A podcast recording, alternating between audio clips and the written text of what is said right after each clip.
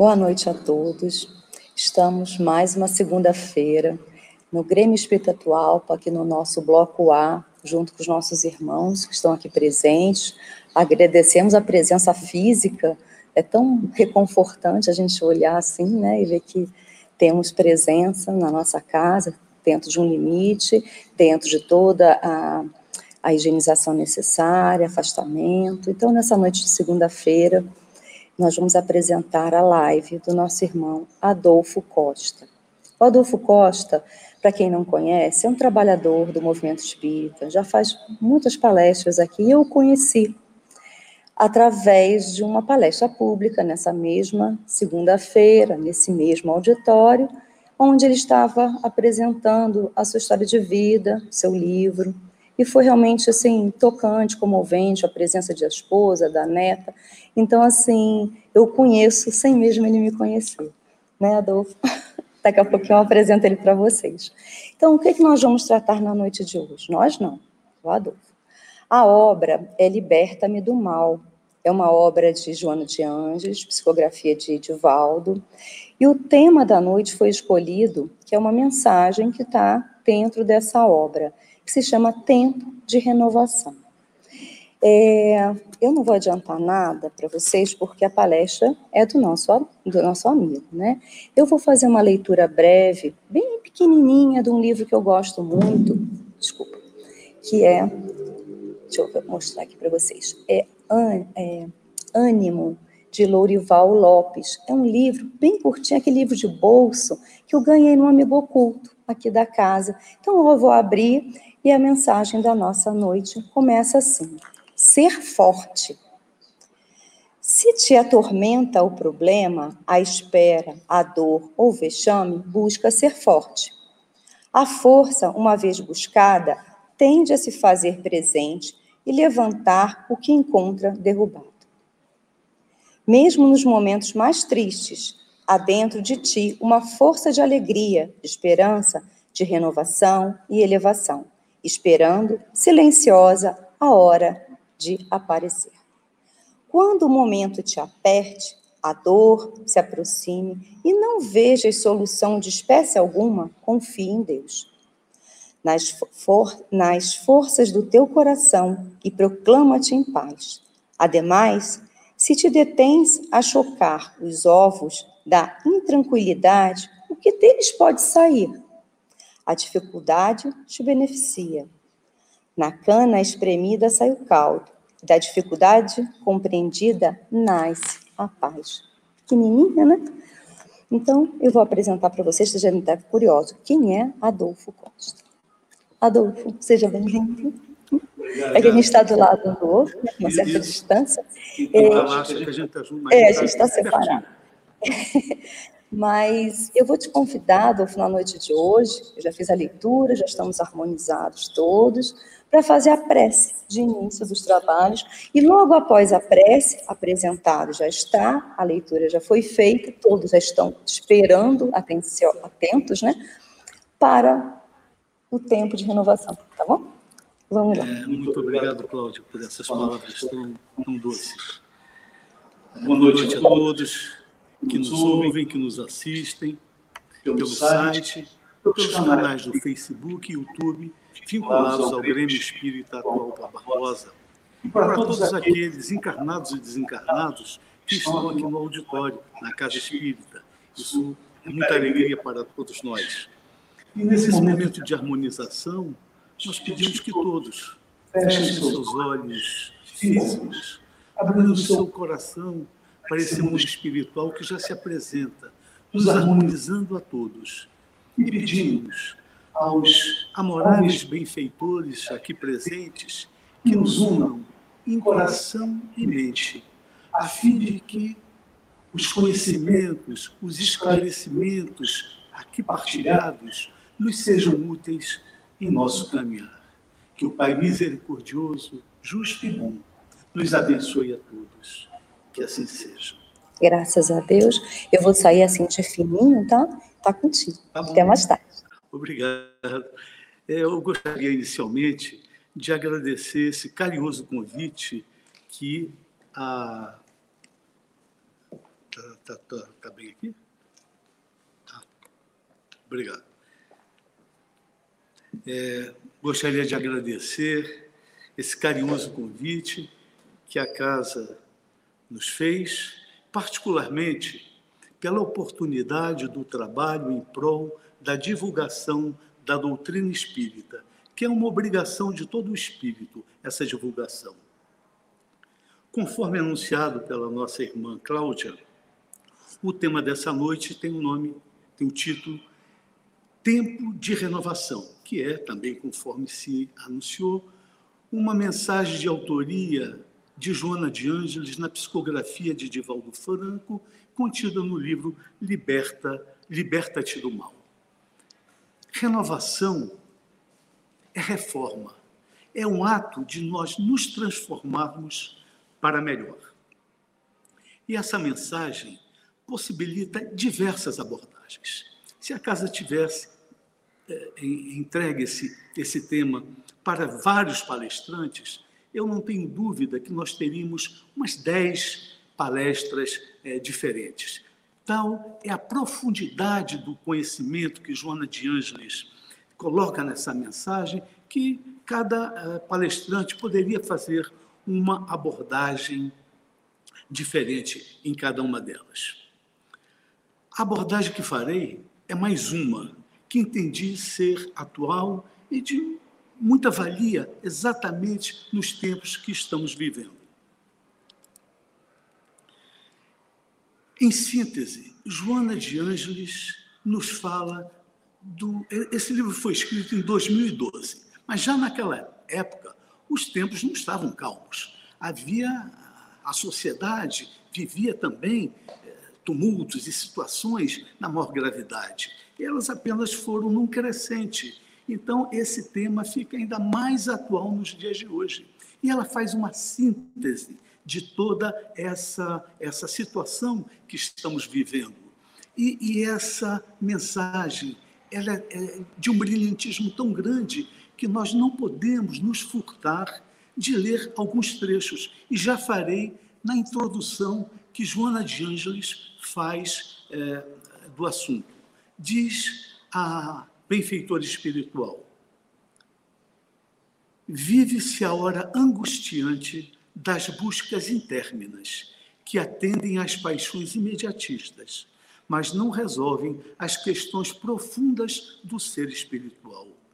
O homem e a mulher modernos atiram-se na desvairada correria do prazer, como se as únicas finalidades existenciais fossem as sensações que exaurem em detrimento das emoções dignificadoras que renovam e fortalecem o caráter, facultando tranquilidade e alegria de viver.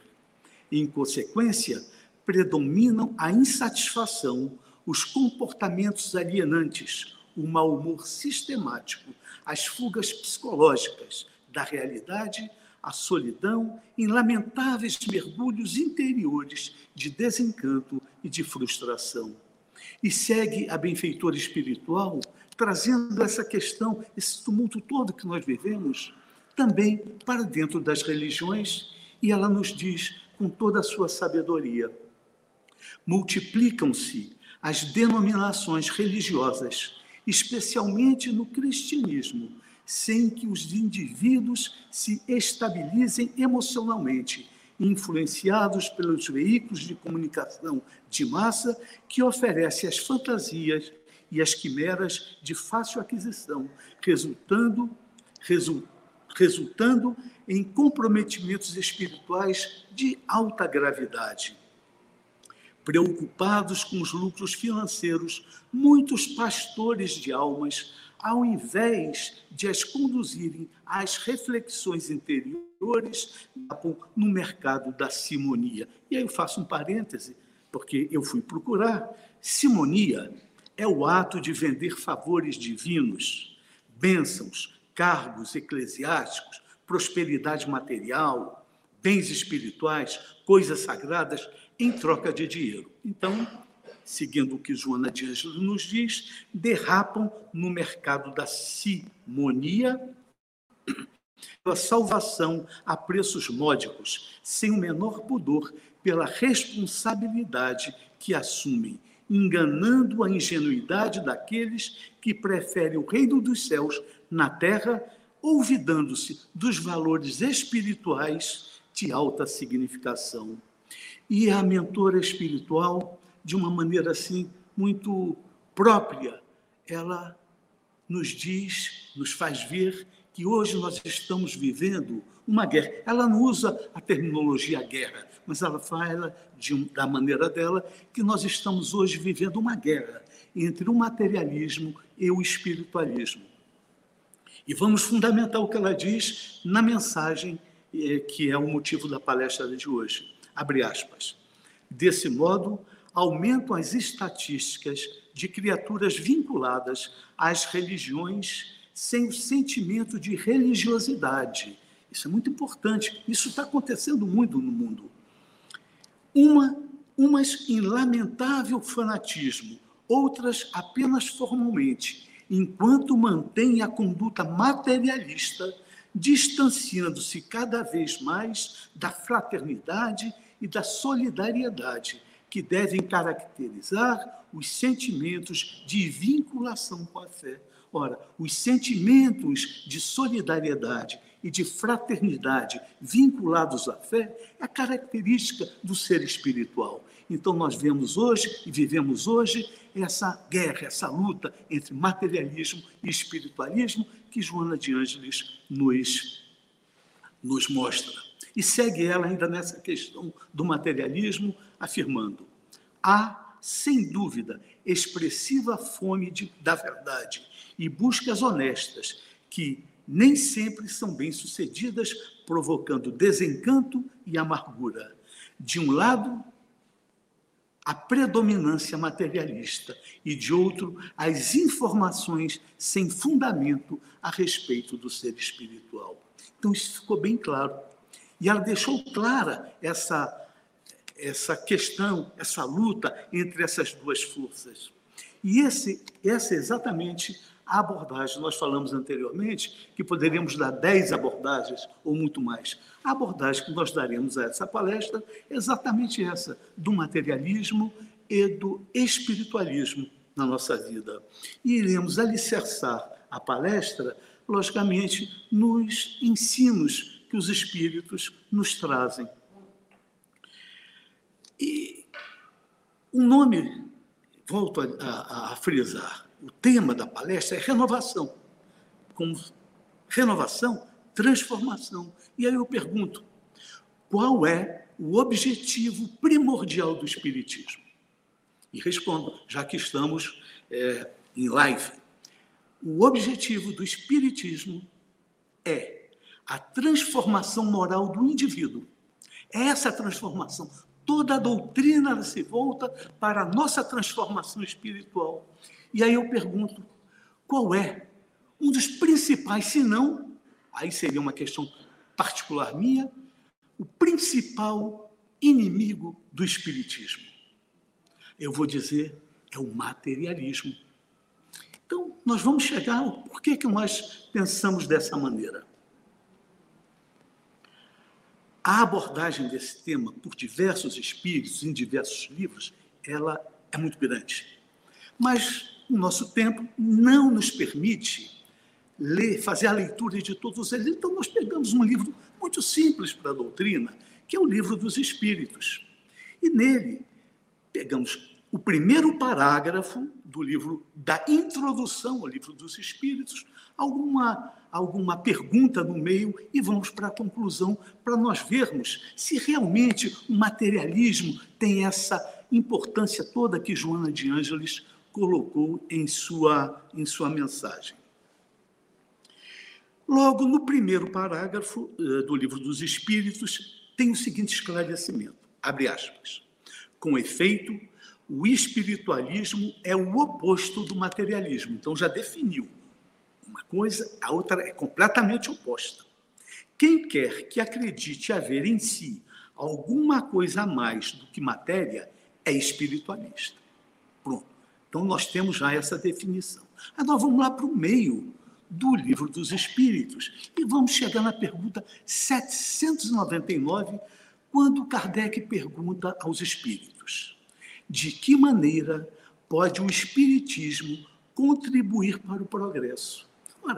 Se a gente é, apenas lê os livros, tem uma visão um pouco periférica a respeito do espiritismo, certamente que muitos responderiam: olha, o Espiritismo pode contribuir para o progresso mostrando o caminho da caridade, o caminho do bem ao próximo, de fazer ao outro o que gostaríamos que fosse feito a nós mesmos. Eu acredito que muitos responderiam assim, e é muito lógico que essa fosse a resposta, mas não foi essa, perdão, mas não foi essa a resposta dos espíritos. Eles foram muito categóricos, muito pontuais. O que, que eles respondem? destruindo o materialismo, que é uma das chagas da sociedade. Então, ele não teve meia palavra, não. Você vai contribuir para o progresso destruindo o materialismo. Não, tem meia palavra. E aí nós vamos lá para o final, lá para as conclusões do livro dos Espíritos, onde Kardec faz o seguinte comentário: o Espiritismo é o mais terrível é o mais terrível, antagonista do materialismo. Não é, pois, de admirar que tenha por adversário os materialistas. Então, aí nós já começamos a ter uma primeira visão. Quando Joana de Ângeles mostra esse tumulto, essa vida, esse imediatismo acontecendo, e já num processo progressivo, ela já fala que o materialismo e o espiritualismo são forças antagônicas e que o materialismo é o causador do que está havendo. E nós vamos chegar do porquê de, de que isso está acontecendo. Mas seria interessante, eu sei que todos conhecem, e se nós perguntássemos, saberíamos definir o materialismo. Mas não custa nada nós pensarmos um dos conceitos, eu escolhi esse conceito, por achá-lo bastante completo, e que vou ler só para que nós possamos é, clarear a nossa mente. Diz a seguinte esse conceito: materialismo é a doutrina filosófica segundo a qual não existe essencialmente no universo coisa alguma além da matéria, quer como causa, quer como efeito. Implica um sistema de mundos em que o fundamento único é a matéria, incriada e eterna, isto é, existente por si mesma, necessária e suficiente, sem interferência alguma de Deus, que eles não acreditam, materialistas, não acreditam em nada na matéria. Tudo começa na matéria, tudo termina na matéria. E essa concepção do materialismo, ela é muito antiga, vem dos primórdios da humanidade, e ela teve uma certa, é, uma certa é, proeminência na época ainda dos filósofos gregos, que muito debateram é, sobre ela. Mas isso, essa história do materialismo, não é o motivo da nossa palestra. Nós vamos nos fixar, perdão, no século XVIII, quando é, se desenvolveu em torno do materialismo uma, uma moral, e que deram o nome de moral utilitarista. E um dos maiores defensores dessa moral utilitarista foi Jeremy Bentham, que disse, entre várias coisas que ele disse, também buscamos uma que é para o, o tema. Jeremy Bentham disse que era materialista, disse o seguinte: a natureza colocou a humanidade sob a governança de dois mestres, a dor e o prazer. Pertence apenas a eles a indicação do que devemos ou podemos fazer. Ora, se tudo começa e, e finaliza na matéria, se nós não temos nenhuma vida futura, não temos nenhum tipo de recompensa a um comportamento ético, moral, em favor da, da, da coletividade, então, a dor e o prazer vão ser os nortes que eu irei adotar para saber o que é certo e o que é errado. Ora, se eu não tenho recompensa de em lugar algum, apenas na matéria, eu vou buscar o quê? O prazer, ou no mínimo, minimizar a dor. Então é esse é o pensamento materialista. E se nós formos é, observar na mensagem que nós lemos, foi exatamente o que Joana Dias ressaltou logo no começo da mensagem. A busca do imediatismo, do prazer e da fuga psicológica, que eu interpretei como as, as drogas, as bebidas, né? tudo aquilo que entorpece os nossos sentidos. Na verdade? Então é isso. Vejam como esse, essa moral utilitarista, essa moral do, do certo e errado pelo prazer está minando na nossa sociedade. E vejam como o, espiritu, o espiritismo ele é lúcido e já previa isso. Naquela época, em 1863, nós ainda não vivíamos esse tumulto desse prazer imediato. E se nós formos lá, 1863, o espírito Erasto, ele já previu os tempos de hoje. Se nós formos no Evangelho segundo o Espiritismo, item 4 do capítulo 20, iremos ler o seguinte: abre aspas. Sim, em todos os pontos do globo vão produzir-se as subversões morais e filosóficas. Aproxima-se a hora em que a luz divina se espargirá sobre os dois mundos. E aí ele segue. Então, vejam que já naquela época a espiritualidade já previa. E a própria luta do materialismo é colocada como o principal inimigo dessa situação que hoje em dia nós estamos vivendo e que Joana de Anjos também ressaltou na, na mensagem. Então, quando o materialista vai tomar uma decisão, uma decisão de difícil procura, ele vai verificar o que é mais útil, o que produz mais bem-estar e o menor dano. Então ele saberá o que é o certo e o que é o errado. E aí nós perguntamos: é certo sacrificarmos um para o bem-estar da maioria?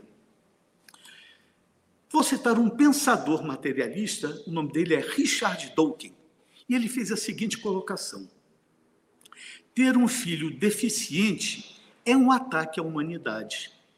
É antiético você colocar no mundo uma pessoa que não vai contribuir e você estará tirando o recurso de quem contribui.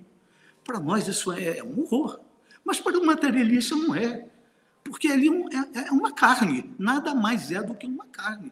E aquele, aquele ser, talvez ele está falando isso não é do filho dele, porque eu não estou dizendo que o materialista não tem amor, não tenha carinho, não é isso.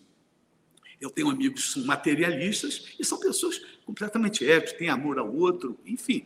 Mas a questão é como a matéria ela tem um início e um fim na própria matéria, aos pensadores, eles entendem, pelo menos esse aqui entende, que isso dá custo. E nós vamos chegar nos dias atuais que esse pensamento realmente está minando várias das nossas instituições. Porque dessa mesma maneira, eles entendem que os idosos devem ser tratados. Eu já vou fazer, agora daqui uns dias, 68 anos, já estou na faixa do idoso. E o que é que nós vemos? E não somente os idosos, mas todos aqueles que têm algum problema na saúde e que começam a dar despesa para a sociedade. Eu vou exemplificar sem qualquer tipo de julgamento, mas os planos de saúde. Como é o plano de saúde? Você chega a uma determinada, determinada idade, o plano de saúde cobra tão caro que você ou sai do plano de saúde e vai para para a saúde pública, ou então você vai morrer. Isso, quando você precisa ter um plano e precisa, os impedimentos, as negativas são de tal ordem que você vai ter que ir para a justiça. E aí está um dos, dos mecanismos do cálculo utilitarista. Eles têm matemáticos que cuidam disso. Eles sabem que um universo, por exemplo, de mil, um percentual pequeno vai procurar justiça e vai ganhar liminar. Os outros vão procurar outros meios. No cálculo matemático, deu lucro. É isso que importa. E se nós, perdão, se nós voltarmos para a mensagem de Joana de Anjos, que eu pedi que todos guardassem aquela, aquela frase de Joana, Joana de Ângeles, ela diz o quê? Que a fé fundamentada na fraternidade e na solidariedade é que é característica do espiritualista. Ora, se um, um plano desse, ou outros que existem aí na nossa sociedade, eles tivessem a fraternidade e a solidariedade, quer dizer, uma moral espiritualista a conduzir aos seus, às suas atividades, certamente o idoso iria pagar bem menos o plano de saúde. Aquela pessoa é, carente, com problemas de saúde, seriam muito bem atendidas no aspecto é, de, de, se, de, de, da prestação do serviço. E é isso que acontece.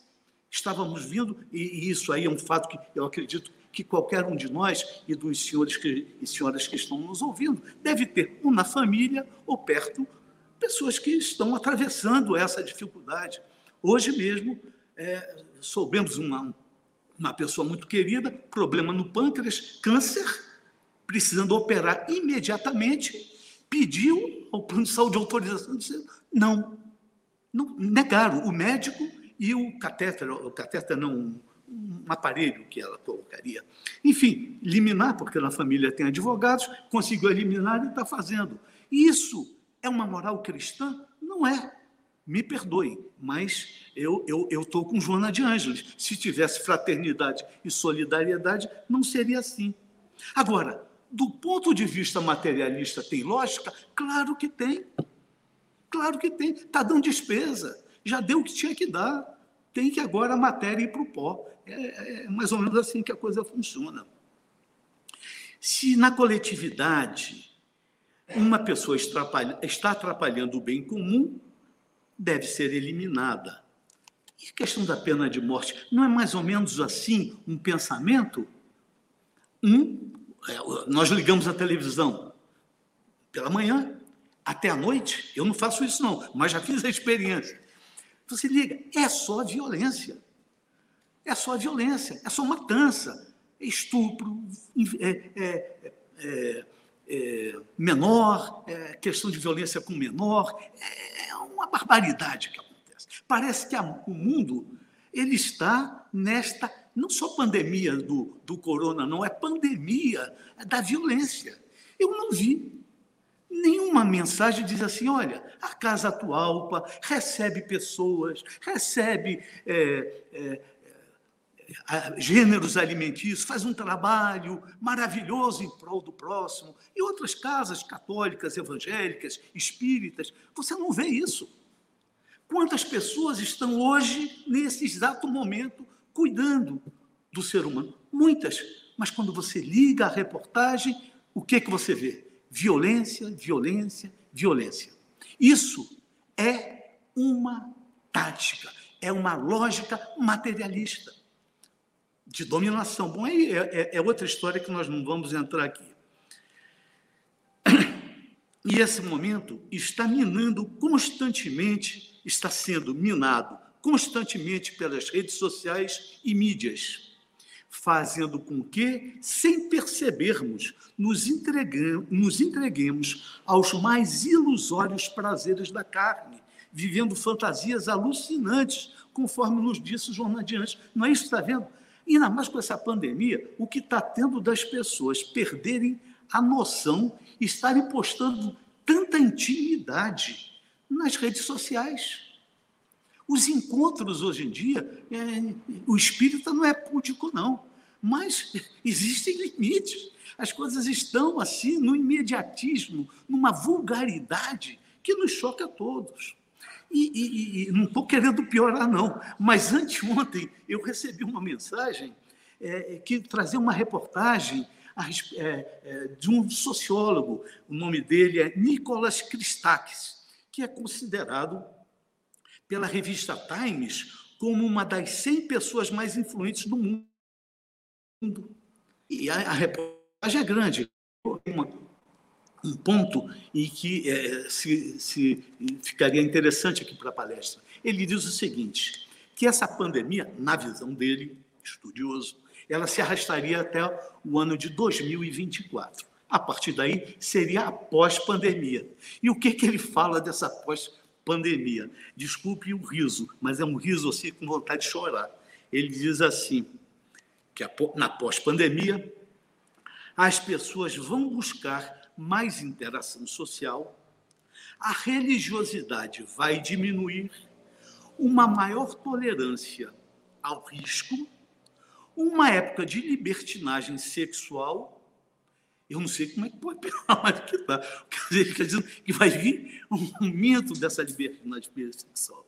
E uma gastança desenfreada. É o que ele prevê como sociólogo estudioso no estudo que ele fez, o que vai acontecer. E vocês percebem, meus irmãos, a responsabilidade nossa como espíritas, como nós lemos aqui na 799, da destruição do materialismo, vamos ficar de mãos atadas, não vamos sair, é, como diz o materialismo, acabando com isso, mas nós temos que nos posicionar numa situação de defesa do espiritualismo. Ou então vamos ser completamente engolidos por isso, porque isso já está minando em nós mesmos. Então, como nós falamos em renovação, a renovação primeira, e como tendo o materialismo, é renovar, transformar-nos, tirar essas amarras, essas raízes do materialismo que está dentro de cada um de nós.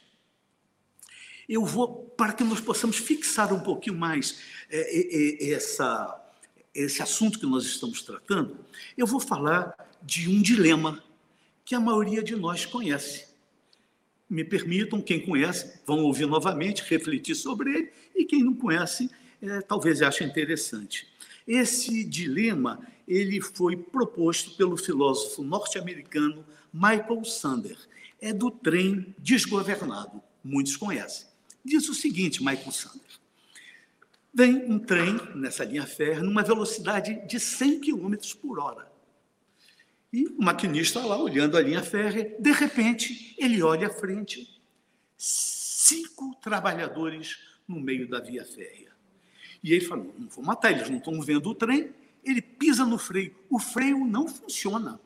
E ele então vai matar os cinco trabalhadores. Contudo, ele olha à direita e vê um desvio. Ele fala: opa, vou salvar os cinco trabalhadores. Mas quando ele vai virar o trem, ele vê que tem uma pessoa ali na linha férrea. E aí cria-se o dilema: sigo e mato cinco, ou viro e mato apenas um? Para as pessoas que eu perguntei, que não conheciam, dizer, lógico que eu vou salvar cinco. O senhor salvaria cinco? A maioria salvaria cinco.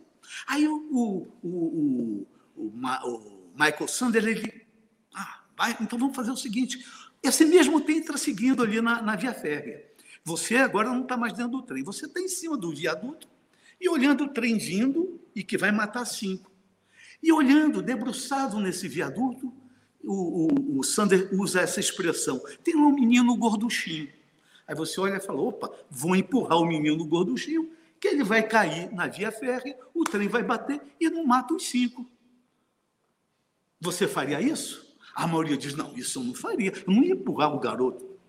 Ué, mas não é a mesma coisa? Quando você decide virar o trem e matar um, não é a mesma coisa você empurrar e falar, não, mas é diferente. Então a gente começa a perceber que a cada pessoa uma decisão diferente. E aí vem Michael Sanders e propõe a seguinte situação: você vem do trem, os cinco estão ali na frente, você vira, tem uma pessoa, você vai virar para pegar apenas uma pessoa. Mas você observa que os cinco não são os trabalhadores daquela via férrea, são cinco assassinos, fugitivos, estupradores. O que, que você faz? Você continua virando o tempo para pegar um trabalhador ou você mata aqueles cinco ali? No, na, aí você, eu vou matar os cinco assassinos. Tá bom. Aí ele falou outra coisa a mais. Ele falou: não, tá o trem vem, tem cinco trabalhadores bonzinhos na frente. Aí você vai virar o tempo para pegar só um. Quando você vai virar o trem, seu filho. Continua matando, virando, matando um só, ou você vai pegar os cinco? Quer dizer, aqui não existe uma conclusão, um certo e um errado. Nós observamos que o certo e o errado nesse dilema é aquilo que vai dar mais prazer para a pessoa que está decidindo a situação. Não existe uma decisão adequada a isso. Conforme você possa eh, sentir menos dor, você vai decidir. Contudo, nós vamos seguindo um pouco mais e vamos ver que naquele mesmo século, naquele mesmo século XVIII, surgiu um pensamento. Um pensamento que se opõe a esse. Ele veio pelo filósofo Immanuel Kant, que afirma que a moral não pode ser utilitarista. Para ele, a moral é categórica, pois existem princípios morais que são invioláveis, que não podem ser alterados, sob pena de você perder a sua alma. Ele afirma que, se esses princípios forem violados, não existem, não existem bens comuns. Para a moral categórica, matar é errado e pronto. Matar é errado e pronto. E aí nós vamos assim, tá bom, muito bonito. Tem lá dois filósofos falando de moral, utilitarista e categórica. E qual é a moral espírita? Será que tem uma moral espírita? A gente tem que pegar o livro lá, né, o livro dos espíritos, e ir lá procurando, a gente vai até que a gente chega lá na questão 629 do livro dos espíritos, onde Kardec pergunta assim: que definição se pode dar da moral? E aí os espíritos respondem também, eles respondem tudo. A moral é a regra de bem proceder, isto é, de distinguir o bem do mal, o certo do errado. Funda-se na observância da lei de Deus. E na lei de Deus está escrito: não matarás. Não matarás. Então, ela até se coaduna com essa moral categórica. Não matar e pronto. E nós vemos muitos irmãos nossos de diversas fés já estarem ponderando se não deve matar nunca ou não. Nesse caso pode, naquele não pode. Não é, não pode matar, não pode matar. Nós devemos entender que ninguém morre. Nós espíritas sabemos disso. Nós somos espíritos imortais. Não podemos nos deixar levar por essas situações. Esse canto de sereia não pode nos atingir. E aí diz assim, aí diz assim, tá bom, Joana de Anjos falou tudo isso, o livro dos Espíritos fala tudo isso, mas eu ainda não vi um exemplo disso. É, eu, eu chegar ao ponto de, dar a minha própria vida, quer dizer, assim como matar é, é, não, nós devemos dizer sempre não, é, nós também, eu acredito que a maioria de nós, num, numa situação difícil, nós daríamos a própria vida pela, por aquilo que defendemos, porque sabemos que não morremos. Mas onde é que está esse exemplo que Joana de Ângeles fala tanto? Aí nós vamos buscar na própria Joana de Ângeles. Mas nós vamos voltar na época de Jesus. Quando ela reencarnou com Joana também esposa de um servidor de Herodes Antipas, que era o nome dele era Cusa, então era Joana de Cusa. E ela vivia com o seu, seu esposo numa situação de havia perseguição aos cristãos, né? perseguição não é hoje só de rede social, não, matava mesmo, né? Então, é, um dia ela tem um problema de saúde e Cristo a, a, a cura. E ela, com essa mensagem do Cristo, se converte naquela mensagem e passa então a ser uma cristã morando na casa de quem perseguia. Isso para ela era inadmissível. Ela procura Jesus e relata esse drama que ela vive. E pede então, e diz para ele que daria a vida por ele.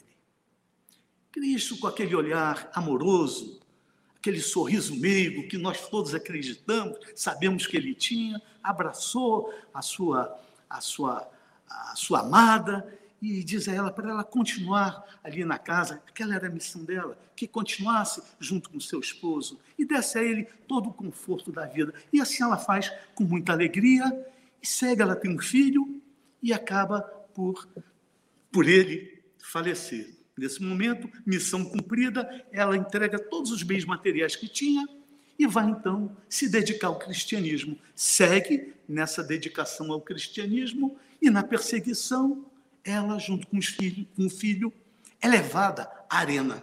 Ali ela iria ser queimada. E naquele momento, os algozes chegam a ela e, e dizem: Joana, abjura, abjura o Cristo Cadê ele para te tirar do fogo? Ela se manteve silenciosa. Estava completamente voltada para o Cristo. Ela tinha certeza que o Cristo estava ali, presente. Era um testemunho dela para aquela aquela força que crescia naquele momento e que a todos atingia o cristianismo, a boa nova E ela fica calada. Mas o fogo ia pegar no filho. E o filho não tinha essa fé toda. Ele, mãe, abjura, nós vamos ser queimados. E ela então, com o coração de mãe, chorando, porque não poderia ser outra a atitude dela. Ela chorava pelo filho, mas ela não abjura. E os dois são queimados. E no momento em que o fogo toma conta deles, dizem os espíritos que o Cristo a abraçou e a conduziu. Então nós temos pela própria Joana o exemplo, o exemplo de se dar a própria vida por aquilo que acreditamos. Então não podemos ser espíritas de apenas do trabalho da casa espírita. Espírita é uma conduta na vida toda.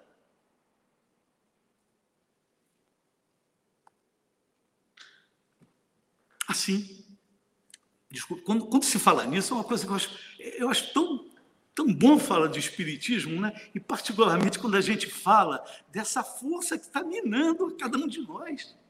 Nós temos tantas atitudes que às vezes tomamos que são materialistas. A gente tem que fazer essa. Por isso que o nome da, da, da mensagem de João é tempo de renovação. Porque o tempo de renovação é agora. Não foi em 2012, quando ela escreveu, nem o tempo de renovação foi quando a obra espírita foi escrita, e nem quando Jesus trouxe a sua mensagem. O tempo de renovação é agora. E na mensagem de Joana, e é essa que eu me propus a levar para todos nós, ela trata desse inimigo, desse materialismo que hoje está minando a sociedade, as redes sociais. E é um inimigo que às vezes a gente não percebe. Eu estava estava lendo sobre essa mensagem aqui, eu me lembrei de uma coisa. Eu falei, será que é, é pertinente eu falar isso ou não? Eu falei, ah, vai ser, eu vou falar. Olha só, a gente fala, a gente fala de grandes coisas, plano de saúde e tal, né? Mas olha só, vamos imaginar que nós tenhamos um parente muito querido, muito amado, que não tem plano de saúde e está com uma doença muito forte. Aí você vai no SUS, vai no hospital de base, no agarram, e fala: olha, o, meu filho, meu marido tem essa doença e eu preciso de uma consulta para ele. Ah, não, pois não. Daqui a seis meses a senhora vai ter a, a sua consulta aqui com o médico, se ele vier, né, se não estiver doente.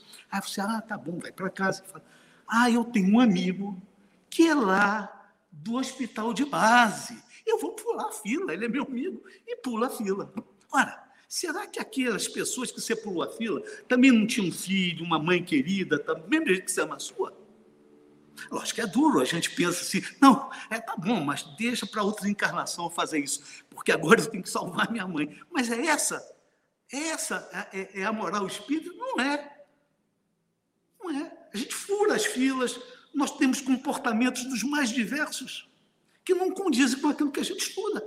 Então, nesse momento de transformação, é momento de realmente interiorizar esses conceitos, essas palavras, essas condutas. Isso vai se dar com passe de mágica? Não. Nós vamos sair daqui anjos é, de moral espírita. Não vamos, não. Até porque espírita é aquele que está se esforçando para melhorar.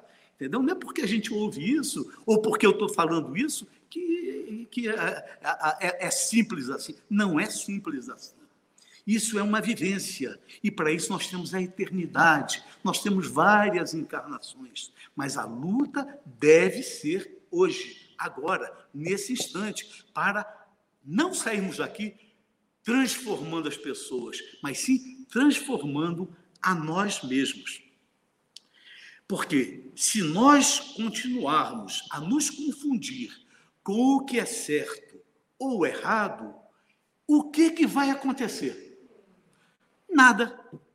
Apenas continuaremos a reencarnar até aprendermos a lei divina que nos ensina a amar e a fazer ao próximo o que gostaríamos que fosse feito a nós mesmos.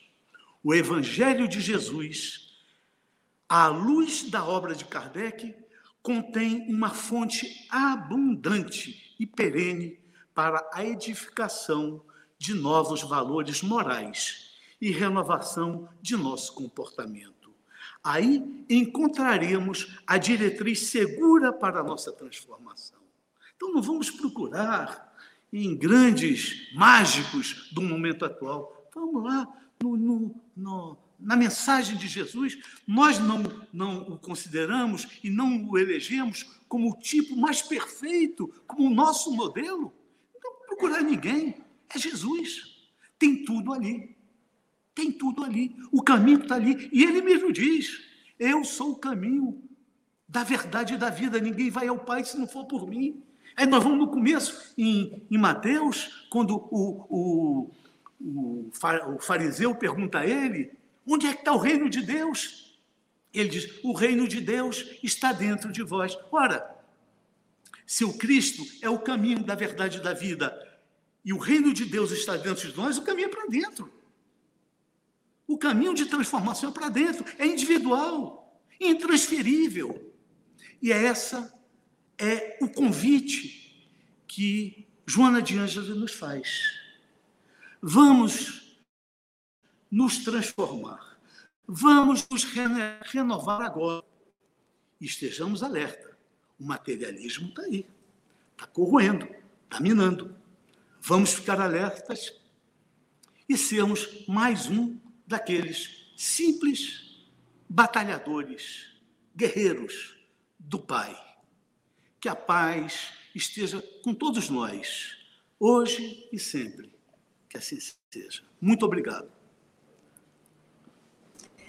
É, boa noite novamente. Todos estão me ouvindo? É, renovar agora? Renovar agora? Agora, nesse instante, eu já vou, já vou sair pensando. É assim, é, quem está acompanhando a live, diferente dos que estão acompanhando aqui, eu vou pegando as palavras-chave, né, assim, e vou botando né, no chat que para alimentar o quê? Depois, na hora que a gente sai daqui, a gente vai refletir, nossa, ficou aquilo, vou no dos Espíritos, vou no Evangelho, vou em Joana, né? a gente vai fazer aquela nossa busca pela palestra, para não ficar só né, no ouvir, no sentir, na emoção, um estudo, eu acho que é o mais importante, né? Adorei, tá? Muito obrigada. Eu espero que todos aqui também tenham é, aproveitado o máximo dessa palestra. Joana é sempre muito para a gente. Né? Eu tenho uma dificuldade, até um pouco da parte psicológica dela, de entrar.